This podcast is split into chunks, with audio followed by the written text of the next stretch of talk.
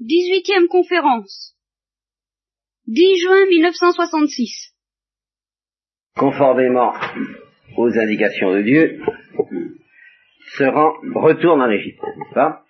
Et en même temps qu'il repart, Dieu s'adresse à son frère, lequel sera, une fois pour toutes, le porte-parole de Moïse. À un moment donné, d'ailleurs, Dieu dira même à Moïse, tu seras, je ferai de toi un Dieu, et Aaron sera ton prophète.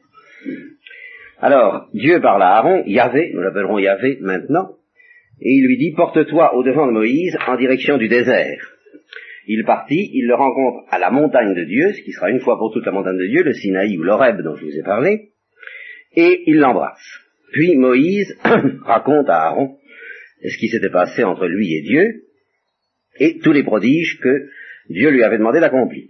Alors Moïse part, ils partent tous les deux, quoi, et ils réunissent, ils arrivent en Égypte, ou à proximité de l'Égypte, et ils réunissent les anciens d'Israël. Aaron répète, c'est pas Moïse qui parle, c'est pas, c'est le parleur, le beau parleur, ou le haut parleur, si vous voulez, c'est Aaron qui répète tout ce que Dieu a dit à Moïse et qui euh, fait les petits tours de précipitation qui étaient prévus pour convaincre le peuple de la chose. Que c'était des tours de précipitation, vous le vérifierez d'une manière très nette lorsque Moïse commencera à faire les mêmes tours devant Pharaon et que les magiciens d'Égypte se diront mais nous, on peut en faire autant. Et alors ce sera une concurrence dont petit à petit vous apprécierez les résultats.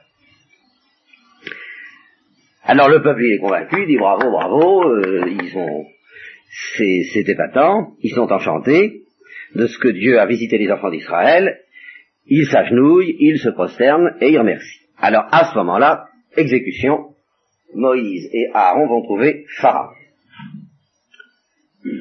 Et ils lui disent, ainsi parle Yahvé, le Dieu d'Israël.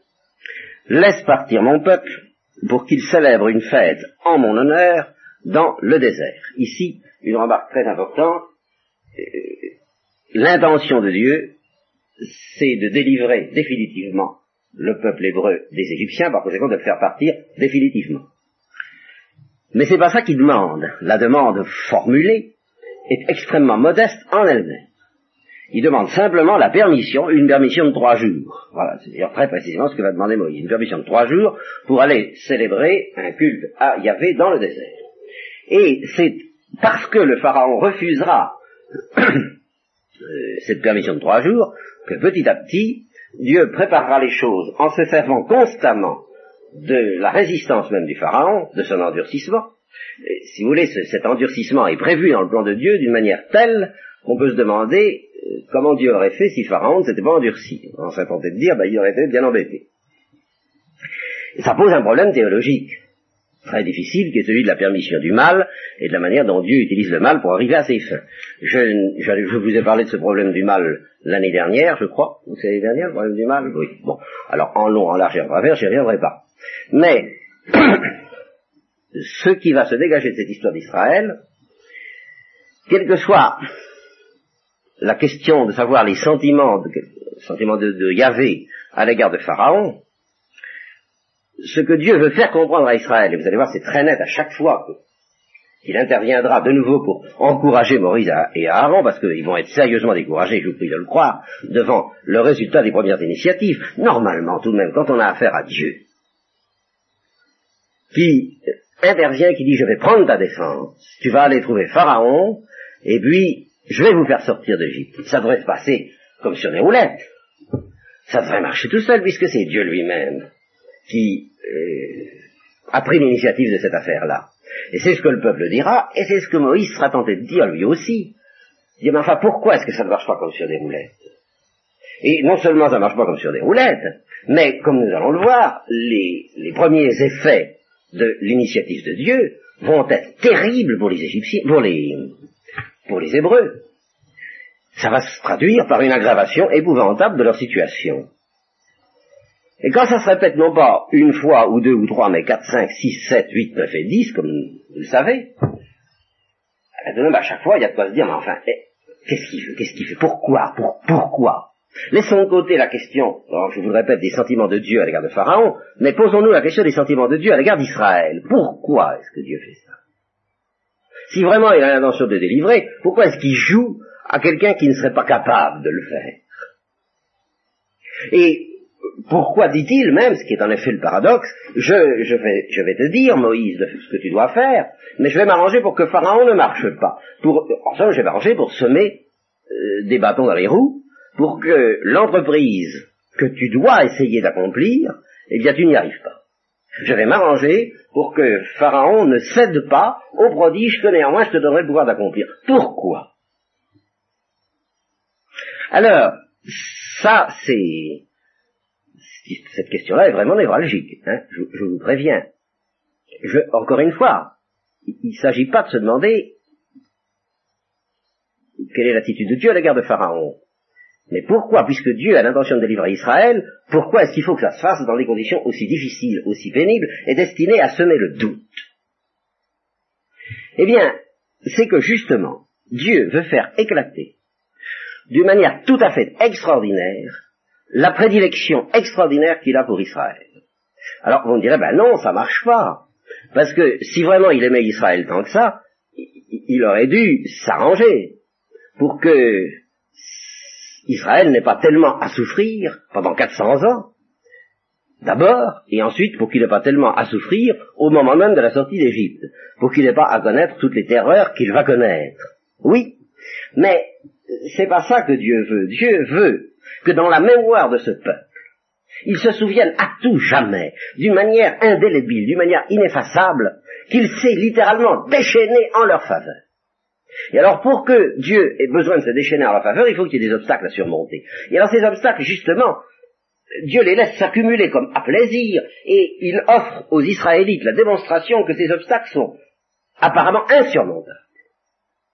De manière à ce que la façon dont il les délivrera reste en mémoire dans le cœur d'Israël et dans le cœur des hommes pour toujours. Et je vous ferai remarquer que ce but poursuivi par Dieu, eh bien, a été obtenu car ce qui va se passer euh, à la fin de cette petite histoire que nous commençons, nous n'avons pas encore raconté, le, commencement du début de la première entrevue avec Pharaon, mais au terme de cette histoire, de cette série d'entrevues qui va être tumultueuse, orageuse et, et décourageante, il va se passer quelque chose. Mais quelque chose de tellement extraordinaire que jamais les peuples qui sont issus d'Abraham n'en ont perdu le souvenir. Et que nous, encore tous les ans, quand nous célébrons la Pâque, c'est tout de même cela d'abord que nous célébrons.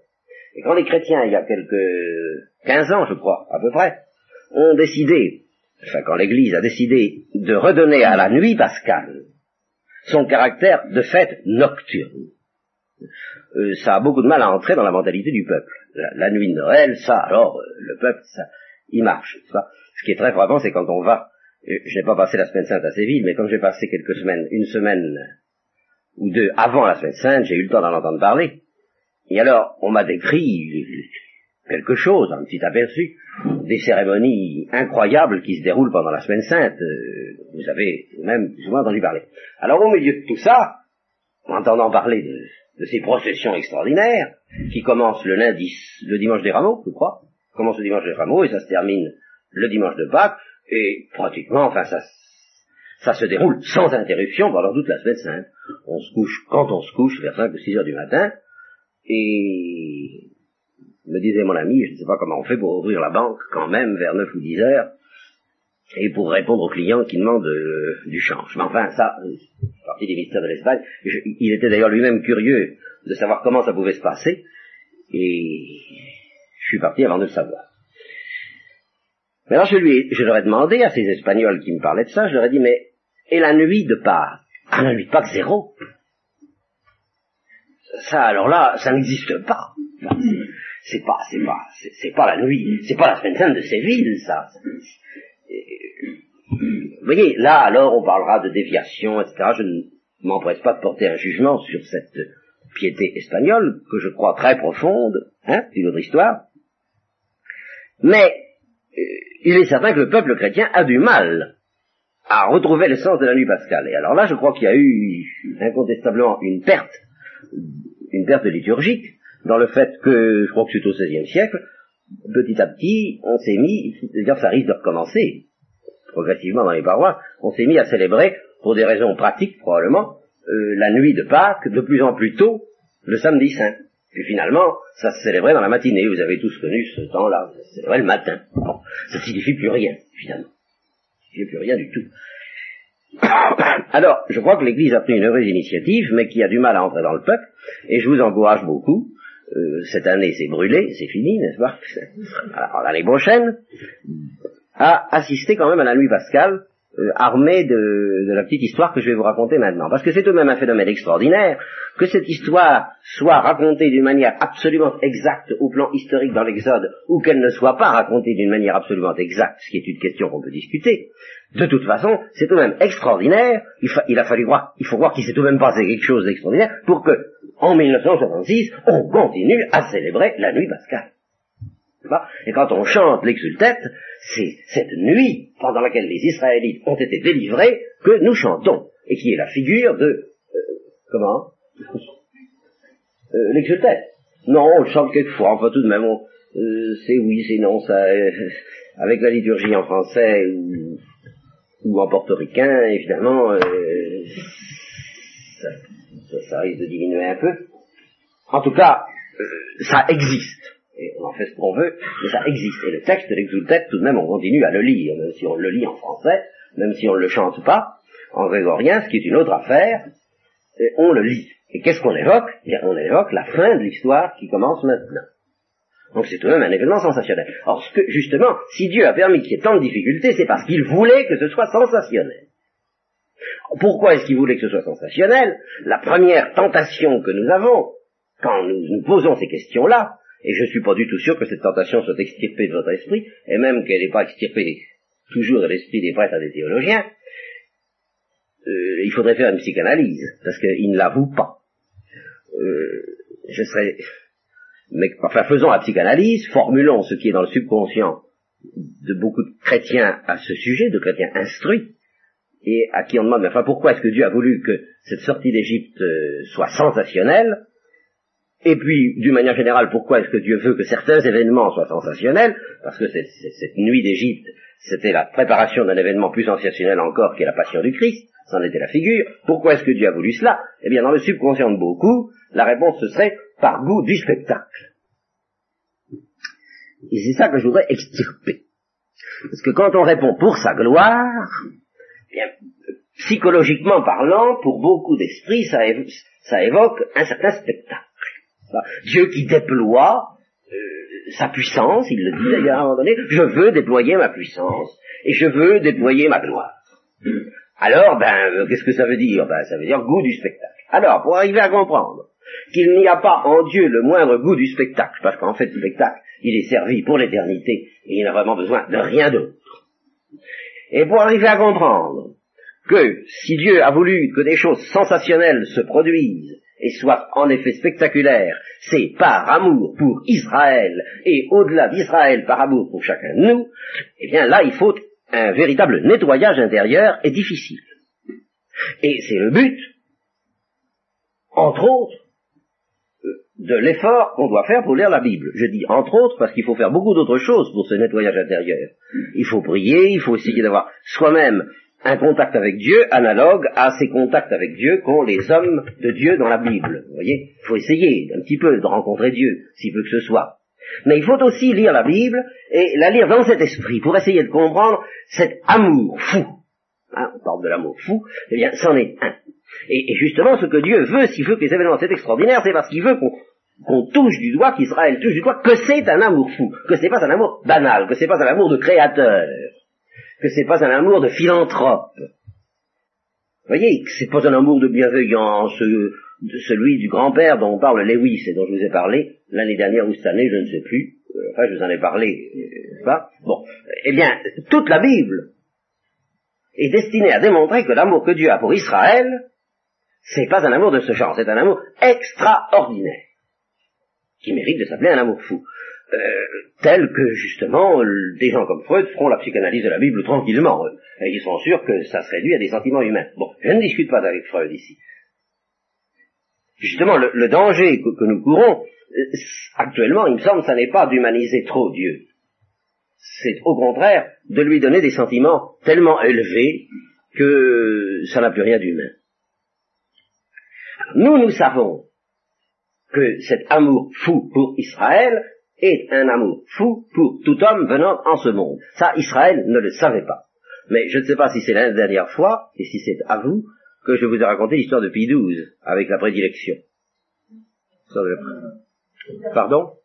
C'est dans serment. Alors je m'excuse pour ceux qui viennent à la messe chez les dominicains, auprès de ceux qui viennent à la messe chez les dominicains, mais je suis obligé de reprendre cette histoire parce qu'elle est la clé de toute la Bible. C'est une histoire qui vous manifestera quelque chose que vous pouvez considérer comme la clé de toute la Bible. C'est une religieuse qui, à la suite d'une conférence que je faisais justement sur ce sujet, euh, m'a dit, bien vous m'avez rappelé une audience euh, semi-publique ou publique que le pape nous avait donnée à un groupe de 2000 pèlerins.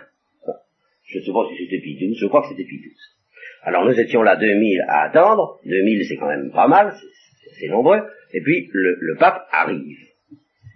Et alors il s'est tourné vers un petit groupe d'entre nous, vers une dizaine d'entre nous. Et il nous a regardés, et il nous a souri, et il nous a bénis. Euh, d'une manière privilégiée, évidemment. Pendant qu'il nous regardait, ben, il ne regardait pas les autres. Ah, ça c'est sûr. Il faisait un choix.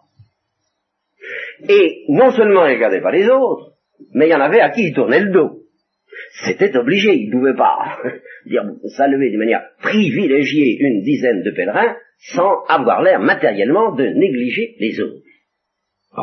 Supposons qu'on déclare c'est contraire au caractère universel de l'amour de Dieu, au caractère universel de l'amour que le pape doit porter à tous les chrétiens, et, et, surtout, au fond, au caractère universel de la démocratie, non moins universelle, de l'amour démocratique, en somme, que Dieu doit nous porter, et le pape aussi. Supposons qu'on dise ça, et que le pape dise, bon, c'est bien, euh, d'accord, je vais être universel. Qu'est-ce qu'il pouvait faire Rien. Strictement rien. Un bout de bois. C'était tout ce qu'il avait le droit de faire pour ne pas faire pour ne pas faire de jaloux. S'il voulait pas faire de jaloux, il fallait qu'il soit un bout de bois. Qu'il ne regarde personne. Ça, alors là, tout le monde était content. Hein Chacun en a sa part et tous sont tout entier. Ça, alors là, on peut le dire. Ça. En réalité, justement, le pape n'avait aucune raison de regarder à droite plutôt qu'à gauche, il ne connaissait pas de choisir plutôt tel groupe plutôt que tel autre.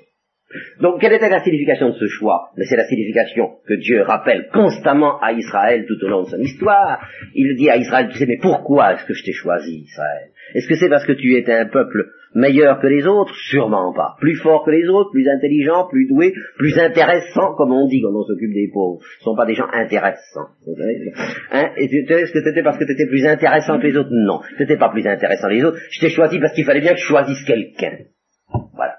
Parce qu'il fallait que je choisisse n'importe qui. Et pourquoi est-ce qu'il fallait que je choisisse? Pour manifester l'amour que j'ai pour tout homme. La seule manière dont le pape pouvait manifester la, profondeur de son amour paternel pour tous les 2000 pèlerins qui étaient là, la seule façon possible pour lui, c'était d'en choisir une dizaine et de leur sourire. Et chacun pouvait comprendre que, au fond, s'il avait pu, c'est à chacun d'eux qu'il aurait adressé ce sourire et ce regard. Mais comme il ne pouvait pas, dans le domaine des signes, il faut faire un choix, alors il a choisi quelques pèlerins, comme Dieu a choisi un peuple. C'est ça le sens de l'élection d'Israël. Alors, en faveur de ce peuple, Dieu a, l'air, en quelque sorte, de négliger les autres, et non seulement de négliger les autres, mais de contribuer à leur malice, en endurcissant le cœur de Pharaon, pour pouvoir mieux montrer à Israël de quelle manière folle il aime Israël. Et c'est nécessaire pour qu'Israël, d'abord et nous ensuite, nous comprenions que nous ne sommes pas aimés par Dieu d'un amour démocratique, ni parce que nous sommes plus ou moins intéressants, mais bien au-delà de ce que nous avons d'intéressant, parce que Dieu est amour et qu'il est euh, et que l'amour, ben, c'est une chose folle. Voilà. Bon, voilà tout le sens de l'histoire que je vous euh, décris à l'avance, avant de commencer. Hein c'est, du théâtre. Mais c'est du théâtre qui n'est pas, qui n'est pas déployé par amour du théâtre, mais par amour du spectateur. Et du bénéficiaire de ce théâtre, c'est-à-dire Israël. Et alors, pour cela, il faut que la, libération d'Israël soit théâtrale et soit spectaculaire, pour que Israël soit pas seulement délivré d'Égypte, mais pour qu'il comprenne l'amour de Dieu. Ou tout au moins pour que euh, Dieu fait tout ce qu'il peut pour que certains d'entre les Juifs puissent entrevoir quelque chose de l'amour de Dieu. Voilà le but poursuivi par Dieu dans cette histoire. Sans quoi il n'a fait évidemment aucune raison de laisser croupir Israël dans la main des Égyptiens pendant 430 ans, et de, de, se donner tant de mal pour les délivrer, alors que ce qu'il a fait au moment de la dixième plaie, ben, il aurait pu le faire tout de suite. Eh bien non, pas tout de suite. Pour que Israël ait le temps de mesurer la difficulté de la tâche et d'être stupéfait de la puissance des moyens employés à la fin. Donc, ils vont trouver Pharaon. Et ils lui disent ainsi, parle Yahvé, le Dieu d'Israël, bon, laisse-nous, donne-nous trois jours de permission pour aller sacrifier dans le désert. Pharaon répondit, Yahvé, Yahvé, qu'est-ce que c'est que ça, Yahvé Je ne connais pas, moi, Yahvé, hein, je comme Pilate, qu'est-ce que la vérité hein, Yahvé, Yahvé, hein? Euh, il faudrait que j'obéisse à Yahvé, moi, en laissant partir Israël, mais il est pas au courant, moi, Yahvé, pas au courant, je connais pas. Hein? Quant à Israël, il reste pas là, hein Ah, alors, eux, ils continuent, ils se disent, attention, attention, ne nous démoralisons pas, continuons, n'est-ce pas, prophétisons. Le Dieu des Hébreux nous a rencontrés. Alors donne-nous trois jours de permission de, marche dans le désert pour sacrifier à Yahvé notre Dieu. Sinon, attention, attention, il vous frappe, il nous frapperait, nous, voyez, il, ne menace pas les Égyptiens. C'est nous qui serons frappés de la peste ou du glaive. Mais qu'est-ce que c'est que cette histoire-là, dit le roi d'Égypte? Pourquoi est-ce que vous voulez débaucher le peuple de ses travaux? Retournez à vos corvées, hein? C'est pas le moment de faire de la sédition et du syndicalisme et, des, et des, mouvements séditieux, oui c'est ça, de, séditieux de grève. Alors, pour euh, résultat, voyez, voyez les choses, oh, mettez dans votre cœur, je serais tenté de dire, le dixième ou le centième du scepticisme que vous avez déjà. Bon. Et puis, mettez-vous devant ce qui arrive là. Vous êtes en, Allemagne pendant la guerre, quoi, derrière les barbelés. Et puis, deux illuminés viennent vous dire, Dieu m'est apparu. On va sortir d'ici. Je vais aller trouver le, le Gauleiter, le Robert Furman, commandant Furman, je sais pas comment. Bon. Et puis, je vais lui dire, euh, laisse-nous partir, sinon, euh, ça va mal marcher pour le, laisse-nous partir. Hein Ils y vont, et résultat, l'Oberfur commandant dit, bon, ce sont des petits malins. Alors voilà ce que vous allez faire. Autrefois, on leur donnait de la paille pour faire des briques. Pas, les briques, ça se fabrique à partir de la paille, je ne sais pas très bien comment, mais enfin, plus ou moins, en ce temps-là, en Égypte, ça se fabriquait à partir de la paille. Bon, eh ben, on leur donnait de la paille, on va plus leur en donner. Hein? Parce qu'il faut croire qu'ils ont la vie trop belle. Pour qu'ils aient encore le temps de réclamer, c'est qu'ils ont la vie trop belle. Hein? Alors on va plus leur donner de paille et on va leur demander le même rendement. Voilà le résultat. Alors voilà vos deux illuminés, voilà le résultat qu'ils ont obtenu. Vous comprenez? C'est que la situation était encore tolérable et qu'elle devient intolérable. Ce sont des paresseux et c'est tout, dit Pharaon. N'est-ce pas? Et c'est pour ça qu'ils, c'est à cause de ça qu'ils disent, nous, nous allons mener une vie spirituelle. Comprenez? Nous allons sacrifier à Dieu dans le désert. Eh bien, il n'y a qu'à leur donner du travail. Et ça va leur passer le goût de la religion. Hein? Bon. Alors, les préposés au corvée du peuple vont évidemment dire à la foule, voilà la décision de Pharaon, plus de paille, c'est fini. Alors vous allez la chercher vous-même. Hein Mais vous donnerez le même résultat. Alors, évidemment, euh, ils sont harcelés, ils sont battus, et euh, une délégation, de nouveau, va trouver Pharaon, et alors là, euh, pas du tout une délégation encouragée par Dieu, une délégation, un titre tout humain qui leur dit, mais Oh bah non, alors là, c'est pas chic ce que vous faites là, enfin, hein. alors là, vraiment, la délégation syndicale. Pourquoi, pourquoi ne nous donner, ne plus nous donner de paille et puis nous demander le même rendement? À ce moment-là, Pharaon réplique ce que je viens de vous dire, vous êtes des paresseux, rien d'autre. C'est là, c'est uniquement pour ça que vous voulez mener votre vie spirituelle. Allez, allez, au travail, pas d'histoire, hein. À ce moment-là, il rencontre les deux illuminés. Imaginez un peu ce qu'ils ont pu leur dire. Mettez-vous à leur place avec un dixième du scepticisme qui pourrait être le vôtre. Alors, ils lui disent, eh bien, vous vous expliquerez avec Yahvé, et puis qu'il vous juge parce que vous nous avez rendus odieux à Pharaon et à ses courtisans. Vous leur avez mis l'épée en main pour qu'ils nous tuent. Voilà ce que vous avez fait, avec vos histoires et vos illuminations. Alors, qu'est-ce que fait Moïse, lui? Évidemment, Moïse, il, retourne vers Dieu et lui dit, moi je suis venu, j'en suis. Hein. Qu'est-ce, qui se passe? Enfin, tu, devais nous, délivrer, c'est toi qui maltraites ce peuple. Pourquoi tu m'as envoyé? Je t'avais bien dit, je t'avais bien dit qu'il fallait pas m'envoyer.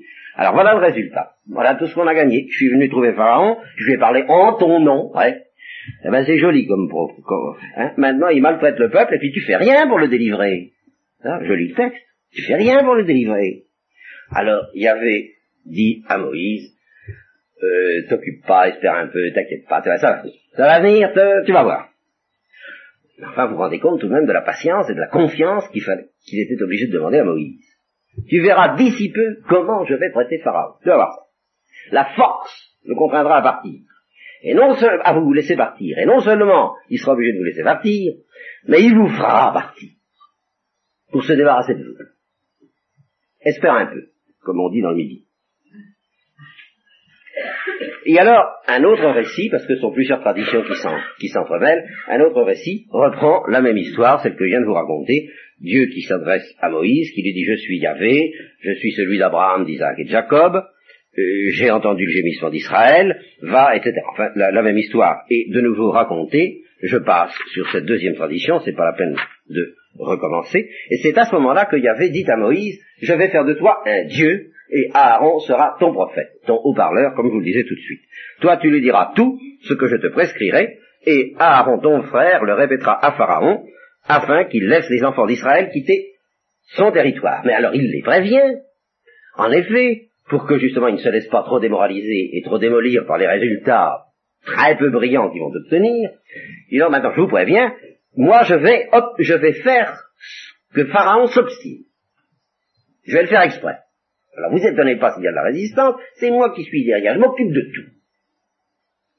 Et je multiplierai des miracles et des prodiges dans la terre d'Égypte. Et Pharaon ne vous écoutera pas. De sorte que la manière dont je vous ferai sortir d'Égypte, ce sera encore beaucoup plus extraordinaire que tout ce que vous pouvez imaginer. Je suis, et vraiment, euh, Dieu est comme quelqu'un qui prépare, euh, si je peux dire, un immense et fantastique feu d'artifice. Alors il met les pièces en place les unes après les autres. À première vue, Israël pouvait se dire, Pharaon va écouter. Il aurait peut-être pu écouter. Quand vont commencer les plaies d'Égypte, à chaque fois on pourra se dire, oh ben cette fois ça y est, il va comprendre. D'ailleurs, à plusieurs moments, il dit, Pharaon criera grâce. Et il dira, oui, oui, ça va, ça va, je, je, je, je n'en jetez plus, euh, partez. Puis, puis sitôt que ça s'arrête, hop, il recommence, non, ne plus. Hein alors, on peut se demander, mais comment ça se terminera, cette histoire-là? Et alors, la manière dont ça se termine est encore plus terrifiante beaucoup plus terrifiant qu'on ne pouvait s'imaginer. Et pourquoi Dieu a voulu ça?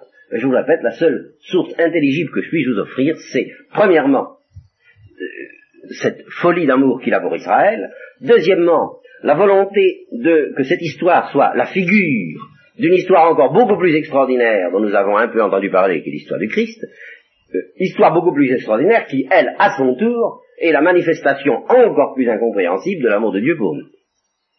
Alors ça, nous le verrons progressivement. Donc, il vous écoutera pas, mais je m'arrangerai pour frapper les Égyptiens d'une manière beaucoup plus terrible, encore une fois, que vous-même ne pouvez l'imaginer, et je les obligerai à reconnaître que je suis Yahvé quand j'étendrai ma main contre eux et que je ferai sortir de chez eux les enfants d'Israël. Alors c'est là, je vous dis, qu'on peut être tenté de penser qu'on a affaire à un Dieu qui a le goût du spectacle. Et c'est là qu'il faut faire très attention que si on se laisse aller à cette tentation-là, on ruine la religion chrétienne. Pas seulement la religion judaïque, mais la religion chrétienne, qui, ne font qu'un. Et euh, remarquez que Moïse, à ce moment-là, avait 80 ans. en voilà encore un dont la destinée s'est accomplie assez tard. Le sens de sa vie, c'est comme Siméon. Vous savez que la, la vie de Siméon a pris un sens en cinq minutes, juste avant qu'il meure. Jusque-là, c'était une vie qui n'avait pas de sens. Ça arrive souvent, ça. Mais la vie de Moïse n'avait guère de sens jusqu'à ce moment-là. Il a cru qu'elle avait un sens, comme je vous le disais la dernière fois. Il a espéré être un libérateur. Puis il y avait renoncé. Et il avait eu le temps de vieillir, comme vous voyez. Ça, et de dire, ben non, euh... Et c'est maintenant que la vie de Moïse va prendre son sens éternel. Aaron, lui, il avait trois ans de plus d'ailleurs. C'était donc pas beaucoup plus brillant. Alors il les prévient, et apparemment il leur met en main des armes assez sérieuses. Alors quelle est la valeur historique de ces armes? Je vous en prie, n'en discutons pas, je n'en sais rien. C'est très simple, hein je n'en sais rien. Je ne sais pas dans quelle mesure ça s'est passé comme ça ou pas comme ça. Ce qui est vrai, ce qui est certainement vrai, c'est le fond de l'histoire. Alors, si euh, Pharaon vous dit faites-moi quelques tours de précipitation pour que je vois si vous êtes vraiment des, des, des, hommes euh, supérieurs, alors euh, Aaron prendra son bâton, il le jettera devant Pharaon et ça deviendra un serpent. Alors, ils y vont, et ils jettent le bâton, et ça devient un serpent. Alors Pharaon dit, oh je connais le truc, faites venir mes, magiciens. Alors on lui voiture ses magiciens, et euh, bon, ils en font autant. Alors, vous voyez, je leur dis, vous voyez, vous n'êtes pas plus malin que mon Dieu à moi. Alors, si vous croyez à la valeur historique de cette histoire, ce qui n'est tout de même pas interdit, hein, moi je vous la garantis pas, mais je vous empêche pas d'y croire. Alors, eh bien, euh, si vous croyez à la valeur historique de cette histoire, il n'y a qu'une solution, c'est de croire aux démons, qui tout de même accomplit dans les pays de mission des choses assez bizarres quelquefois. Hein. les missionnaires racontent des choses curieuses dans ce domaine-là. Bon, seulement il y a tout de même, le, Dieu fait s'arrange pour que Aaron ait tout de même un petit peu le dessus. C'est le début de la victoire d'Aaron sur les magiciens, parce que cette histoire avec les magiciens, ça va continuer pendant un certain temps. Alors, les magiciens, ils arrivent bien à faire des serpents eux aussi, seulement le serpent d'Aaron, il bouffe celui des autres. Mais ça n'empêche que Pharaon, ça ne, ça ne le convainc pas, et il refuse de céder aux instances de Moïse et Aaron, selon la prédiction de Yahvé. Alors, ça, c'est, euh, comment dire, c'est la parade, n'est-ce pas, la parade du spectacle. Ça se passe sur le tréteau, c'est avant le spectacle. Pas Maintenant qu'ils ont fait la parade, les trois coups ont été, euh, ont retenti, et le spectacle véritable va commencer, c'est-à-dire les dix plaies d'Égypte. Et ça commence par le sang, tout de suite. Et nous allons être, vous voyez, ça commence par le sang et ça se termine par le sang. Ça, c'est très important. Pharaon est têtu, dit Yahvé à Moïse. Oui, oui, oui, oui, oui. Je le sais. Je m'en occupe d'ailleurs de rendre têtu. Il n'a pas voulu, hein. Bon. Alors, va le trouver demain matin. Tu sais, au moment où il va se baigner, probablement au bord de l'eau, attends-le sur la rive du fleuve, prends ton bâton, là, celui qui s'est changé en serpent, et puis voilà ce que tu lui diras. Yahvé, le Dieu des Hébreux, m'envoie vers toi pour te dire, laisse partir mon peuple, donne-lui trois jours de permission pour qu'il aille dans le désert, Jusqu'à présent, t'as fait la sourde oreille. Bon, eh ben, tu vas voir. Avec ce bâton que j'ai là, tu vois, bâton que hein, bon. Eh bien, je vais frapper l'eau du fleuve. Et elle va devenir du sang. Et un sang imbuvable. Les poissons vont crever, et le fleuve en deviendra si puant que les Égyptiens ne pourront plus boire de son eau. Alors là, vous avez le droit d'interpréter ça comme une accumulation extraordinaire, anormale, insolite du limon qui rend le Nil rouge. Hein. ça n'est pas interdit si vous êtes des esprits qui n'aimez pas le merveilleux, soit. Le sang, est-ce que ça a été vraiment du sang dans la réalité historique? Je n'en sais rien. Mais dans la réalité qui a été racontée par le narrateur, c'est du sang et non pas du rouge. Parce que nous sommes dans une figure déjà du mystère du Christ. Alors, euh, naturellement, euh, Pharaon balaye de la main les objections, et Moïse euh, agir comme avait, leur en avait donné l'ordre, il lève son bâton, et sous les yeux de Pharaon et, et des courtisans, il frappe les eaux du fleuve, et toute l'eau que roulait le fleuve se change en sang, les poissons crèvent, etc., etc. Il y a du sang partout en Égypte, mais, ah, alors à ce moment-là, Pharaon dit, faites venir les magiciens. Et alors, n'imaginez pas, c'est ça où ça devient sensationnel, c'est que on s'attendrait à ce que Pharaon fasse venir les magiciens pour leur dire remettez-moi le fleuve en ordre. Pas du tout. Il leur dit faites-en autant. Pour leur montrer que vous êtes aussi fort qu'eux. Et c'est ce qu'ils font. Ils en font autant. Alors, il s'obstine, il ne cède pas. Il revient à son palais et il se moque que l'eau soit changée en sang. Ça ne, l'intéresse pas. Et euh, pendant ce temps-là, et alors une semaine s'écoule comme cela. Donc, euh, je ne sais pas comment ils ont fait pour boire en Égypte pendant ce temps-là. Remarquez qu'il n'y avait pas que le Nil comme source d'eau, mais enfin c'était quand même la principale. Il y a d'ailleurs un autre récit dans lequel non seulement le Nil, mais toutes les sources d'eau sont changées en sang. Alors là encore, n'approfondissons pas trop les détails historiques de l'affaire. Huit jours se passent, et il y avait dit à Moïse, bon, eh bien, on va recommencer. Puisque ça suffit pas, n'est-ce pas Tu retournes chez Pharaon, et tu lui dis, donne-nous notre passeport, pour qu'on puisse aller rendre un culte au désert. Tu veux pas? Bien. Eh ben, tu vas avoir des grenouilles. Hein, des Alors, c'est toujours le fleuve. Ça part toujours du fleuve, vous voyez? Alors là, il va, y en avoir des grenouilles partout. Alors, c'est dommage qu'il y ait... Euh, malgré vos regrets, Mme Durand, je dirais, c'est quand même dommage qu'on n'ait pas fait un film là-dessus, ça, ça sent vraiment très drôle. Hein elles sortiront, on les verra dans ton palais, dans tes appartements privés, sur ton lit, dans les demeures de tes courtisans et de tes sujets, dans tes fours et dans tes huches. C'est très précis, n'est-ce pas? Et grimperont même sur toi, sur tes courtisans et sur tous tes sujets. Et, euh, naturellement, Pharaon balait de la main l'objection. Eh bien, vas-y, dit à Moïse. Allez, hop, étends ton bâton, toujours le bâton d'Aaron, n'est-ce pas? Sur les fleuves, sur les canaux et les marais. Alors là, cette fois, c'est vraiment tous les eaux d'Égypte. Et fais monter les grenouilles. Alors, aussitôt, Pharaon appelle les magiciens, et pas pour leur demander de projeter euh, de l'insecticide ou je sais pas quoi, euh, pour euh, tuer des grenouilles, mais pour en faire autant, toujours pareil. Alors, bah, ça, peut y avoir deux fois plus de grenouilles, bien sûr. Alors tout de même, là, Pharaon commence à être un peu ébranlé dans sa résistance. C'est-à-dire, ça, ça devient pas très vivable. Il fait venir Moïse Aaron et dit, bon, écoutez, demandez à votre Dieu parce que c'est une bagarre entre dieux, ça. Hein. Demandez-lui de détourner les grenouilles, au moins, au moins de ma personne et de mes sujets. Le reste, je supporterai. Mais au moins de ma personne et de mes sujets. Et à ce moment-là, je vous promets, vous direz, je vous donne votre permission pour aller sacrifier à Yahvé. Bon, eh bien, euh, dit Moïse, d'accord. Euh, quand est-ce que tu veux que ça se passe? Demain, dit Pharaon. Bon, d'accord. Comme ça, tu verras que Yahvé, notre Dieu, n'a pas de rival. Oui, c'est bien cette question de rivalité des magiciens, tu vas voir. Hein. Maintenant, je vais arrêter le, fléau. Les grenouilles s'éloigneront de toi, de tes palais, de tes courtisans, de tes sujets. Vous voyez, le peuple, peuple bon, il n'en restera plus que dans le fleuve. Ah, bah alors ça va mieux quand même pour le peuple. Bon. Alors, c'est ce qui se passe, les grenouilles crèvent dans les maisons, dans les cours et dans les champs, on en fit de nombreux tas, dont d'ailleurs le pays fut empesté. Mais enfin, ça,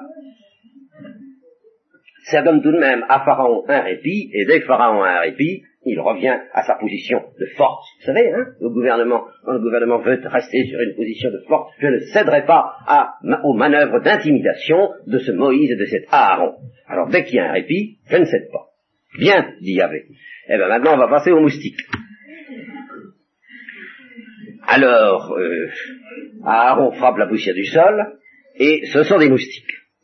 Et alors, c'est là où les magiciens commencent à faiblir. Pour une raison qui, moi, j'avoue, alors me paraît absolument mystérieuse, et j'attendrai les lumières de quelqu'un, de quelque exégète sur ce point, eh bien, ils n'arrivent pas à produire des moustiques. Alors qu'ils avaient réussi à produire des grenouilles, ils n'arrivent pas à produire des moustiques. Et à ce moment-là, comme ce sont des gens honnêtes à leur manière, ils disent, on n'arrive pas à produire des moustiques, alors le doigt de Dieu est là. Et cette parole on emploie souvent dans l'Église, digitus dei est hoc, que, l'Église emploie elle-même quand il s'agit de caractériser certains événements, certains phénomènes, ou la sainteté de quelqu'un, ou un procès de canalisation. Euh, souvent, le, promoteur mettra digitus dei est hoc, le doigt de Dieu est là. Ça? Ben, Cette formule, elle vient, elle vient des magiciens d'Égypte, qui, voyant qu'ils ne peuvent pas faire de moustiques, eux, disent, eh bien alors là, c'est le doigt de Dieu. Ce n'est pas un Dieu contre nos dieux, mais c'est le Dieu suprême, parce qu'ils y croyaient tout de même. Ça n'empêche pas que, bien entendu, Pharaon est toujours fidèle à une politique de force et ne cède pas aux instances et à intimidatrices et euh, subversives, voilà, subversives, de Moïse et d'Aaron. Alors, Yahvé dit à Moïse, lève-toi dès le matin, tiens-toi sur le passage du Pharaon quand il ira se baigner, et puis tu vas le prévenir que maintenant, s'il ne veut pas te donner cette permission, ça va être des temps. Alors, euh, en fait, le texte ne dit pas que ce sont des temps, euh, ce sont des insectes, mais il est difficile de préciser lesquels. On traduit par vermine, par scarabée, par mouche à chien. Alors, ce qui fait penser tout de même à ce qu'on appelle des temps. Bon, je passe sur le détail. Euh, c'est en effet ce qui arrive.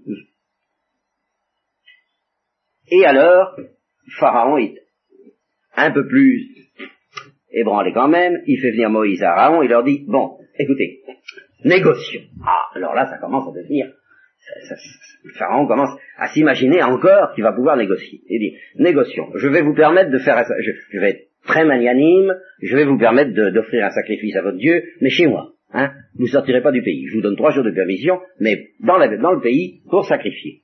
Alors Moïse, très, alors là c'est très juif, euh, il dit pas, il ne dit pas du tout à, à Pharaon, oh vous inquiétez pas, on sortira d'une manière beaucoup plus radicale et définitive, il lui dit, mais on veut bien, on veut bien. Seulement nous, pour faire le sacrifice, on emploie des animaux, vous n'avez pas beaucoup qu'on y touche, vous. Hein euh, en effet, euh, ce sont des, ce sont euh, des béliers, par exemple, qui sacrifient les Israélites. Eh bien, les béliers sont des animaux sacrés en Égypte. Alors ça va faire du scandale, hein Ça n'ira pas, et nous, et nous lapiderons. Alors laisse-nous partir à trois jours de marche, dans le désert, puis on sacrifiera à Yahvé. Bon, euh, je veux bien euh, vous laisser partir, vous irez dans le désert, mais pas loin, dit Pharaon, hein, pas loin. D'accord. Et puis priez pour moi. Hein, c'est très important. eh bien d'accord, dit Moïse. Mais, mais, en conséquence de cette permission donnée par le Pharaon, Moïse dit, bon ben les temps, je m'en vais les faire s'éloigner. Moïse prie pour que les temps s'éloignent, et dès que les temps se sont éloignés, Pharaon revient à une politique de force et déclare que pas de permission, rien, rien de changé. Bon. Alors, dit Yahvé, cette fois, on va tuer les animaux. On fait tuer les animaux, ça ne change rien. Nous en sommes à la cinquième plaie d'Égypte ici. Arrivons à la sixième. La sixième, il va y avoir encore quelque chose de nouveau et d'assez amusant. Ce sont les ulcères. vous allez voir pourquoi. Il y avait dit à Moïse, prenez dans vos mains de la suite fourneau. Et alors Moïse va la lancer en l'air. Hein, sous le nez de Pharaon. Dans le texte, c'est sous les yeux. Enfin, vous permettrez de dire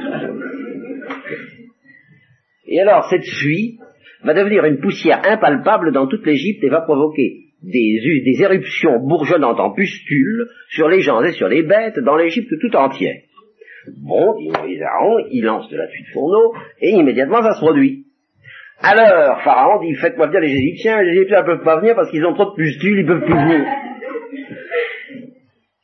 Et malgré tout, Yahvé fait que Pharaon s'obstine et ne laisse pas partir les, les Israélites. Alors après c'est la grêle, et Yahvé a l'air de dire, Yahvé a l'air de s'énerver un peu. Pour encourager Moïse et Aaron, sans doute. Il dit cette fois je suis résolu hein, à précipiter tous mes fléaux contre euh, contre toi. Ah oui, il fait dire à, Pharaon par Moïse, cette fois ça va, il n'y a plus de pitié, hein, je suis résolu à précipiter tous mes fléaux contre toi, tes courtisans et tes sujets, afin que tu apprennes que je suis sans rival dans le monde. Voyez comme on pourrait croire à un goût du spectacle. Mais c'est pas seulement ça, je suis sans rival dans le monde, mais j'aime les Israélites. Et deux points essentiels. si j'avais pas fait attention à mesurer mes châtiments jusqu'à présent, eh ben vous auriez déjà disparu de la terre. Je t'ai laissé la vie pour te faire contempler ma puissance. Voyez-vous le goût du spectacle en apparence?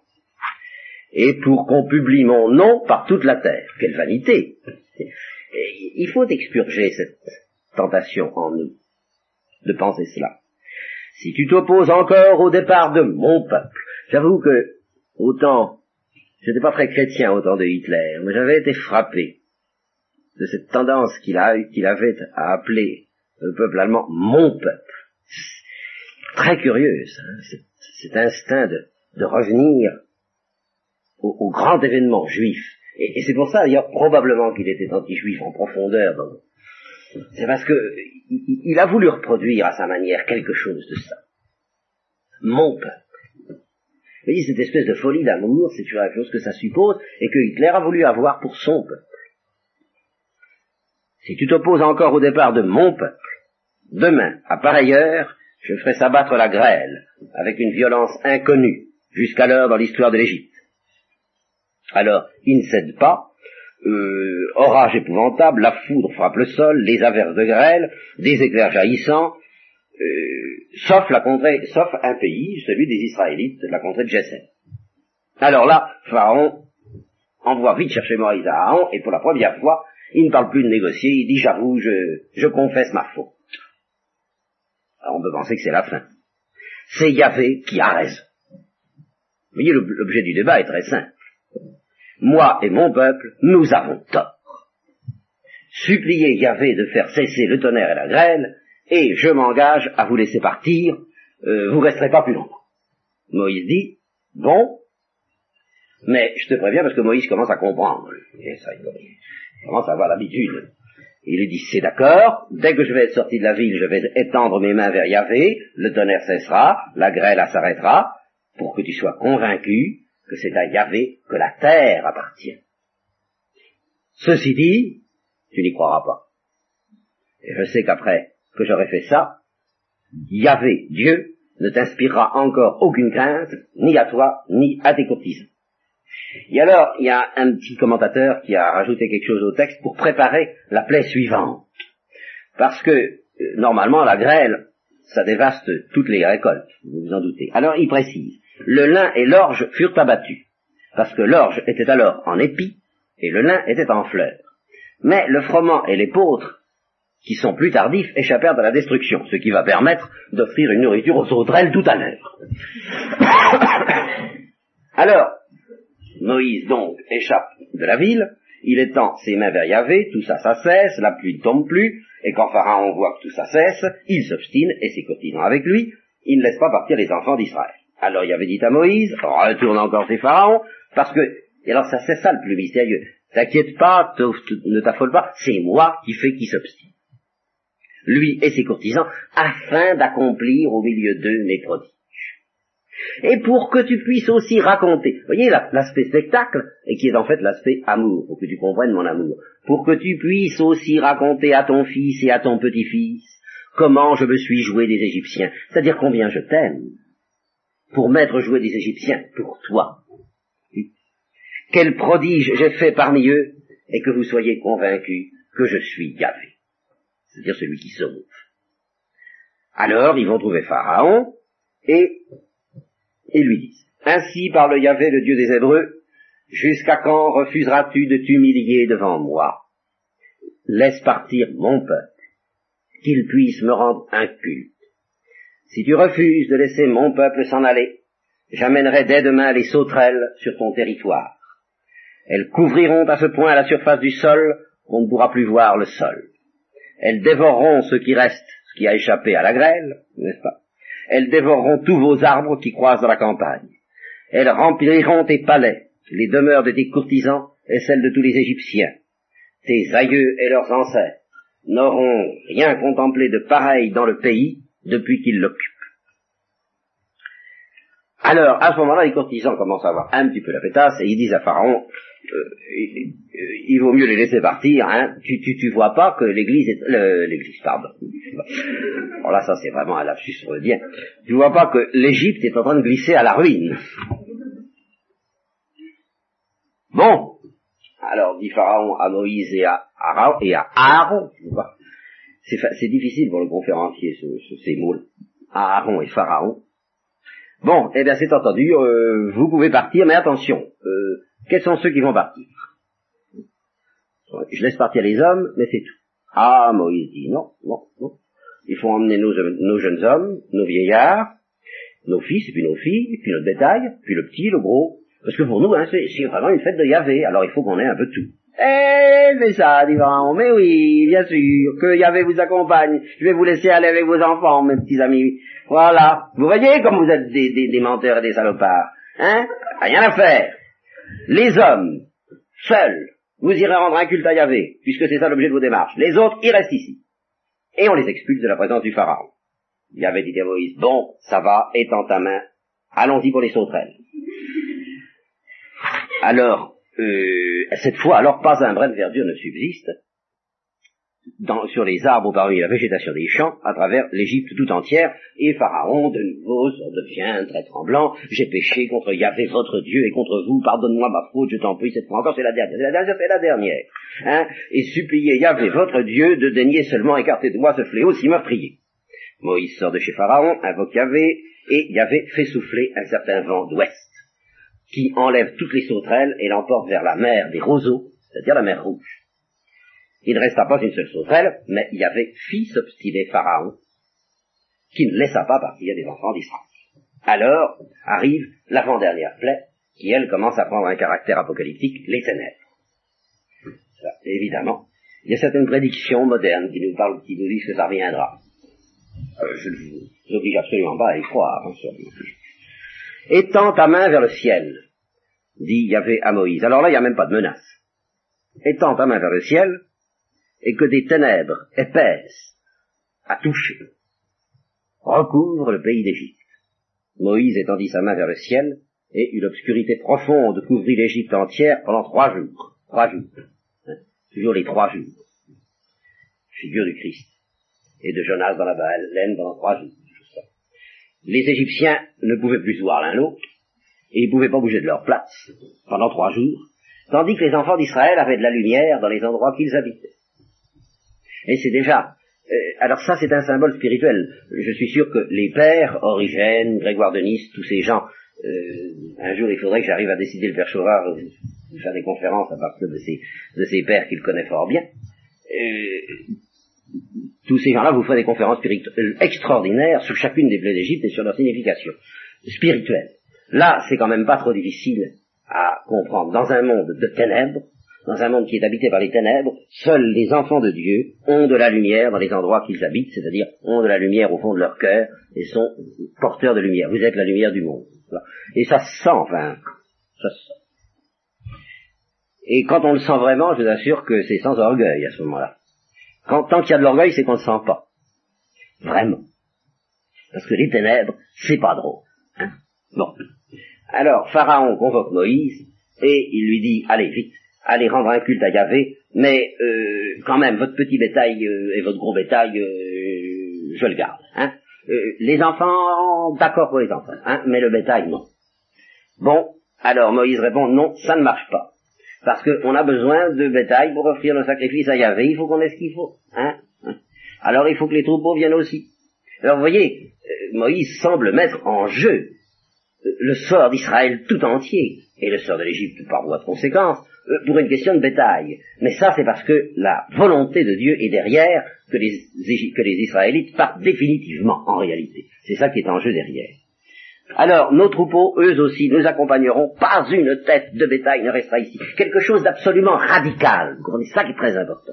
Une libération radicale, une sortie radicale du pays des ténèbres et du pays de l'exil. Voilà ce que, justement, Dieu nous propose. Quelque chose de tout à fait absolu où il ne reste rien dans le monde des ténèbres. Donc pas une tête de bétail ne restera ici, car c'est à partir de nos troupeaux qu'il faudra pourvoir au culte de Yahvé notre Dieu. Alors Yahvé euh, fit s'obstiner encore Pharaon, et Pharaon dit à Moïse, hors d'ici, gare à toi, ne reparais plus jamais devant moi, car ce jour-là ce sera ta mort. Et Moïse répondit, c'est toi-même qui l'as dit, je ne paraîtrai plus jamais devant toi. Et à ce moment-là, J'aurais envie d'ajouter, comme dans le texte de l'Apocalypse, il se fit dans le ciel un silence d'une demi-heure avant la dixième plaie d'Égypte dont nous parlerons la prochaine fois.